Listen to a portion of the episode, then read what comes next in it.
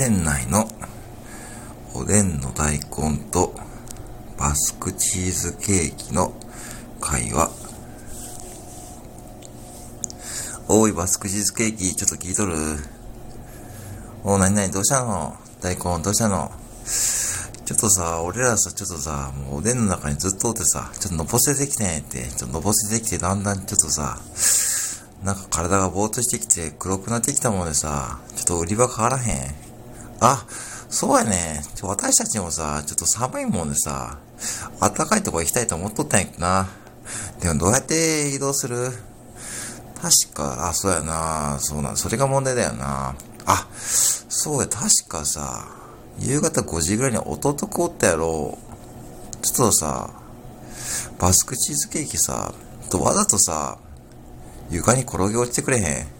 あ、そうやね。そうしたら、弟くんのことやで多分、私たちの気持ち分かってくれるよね。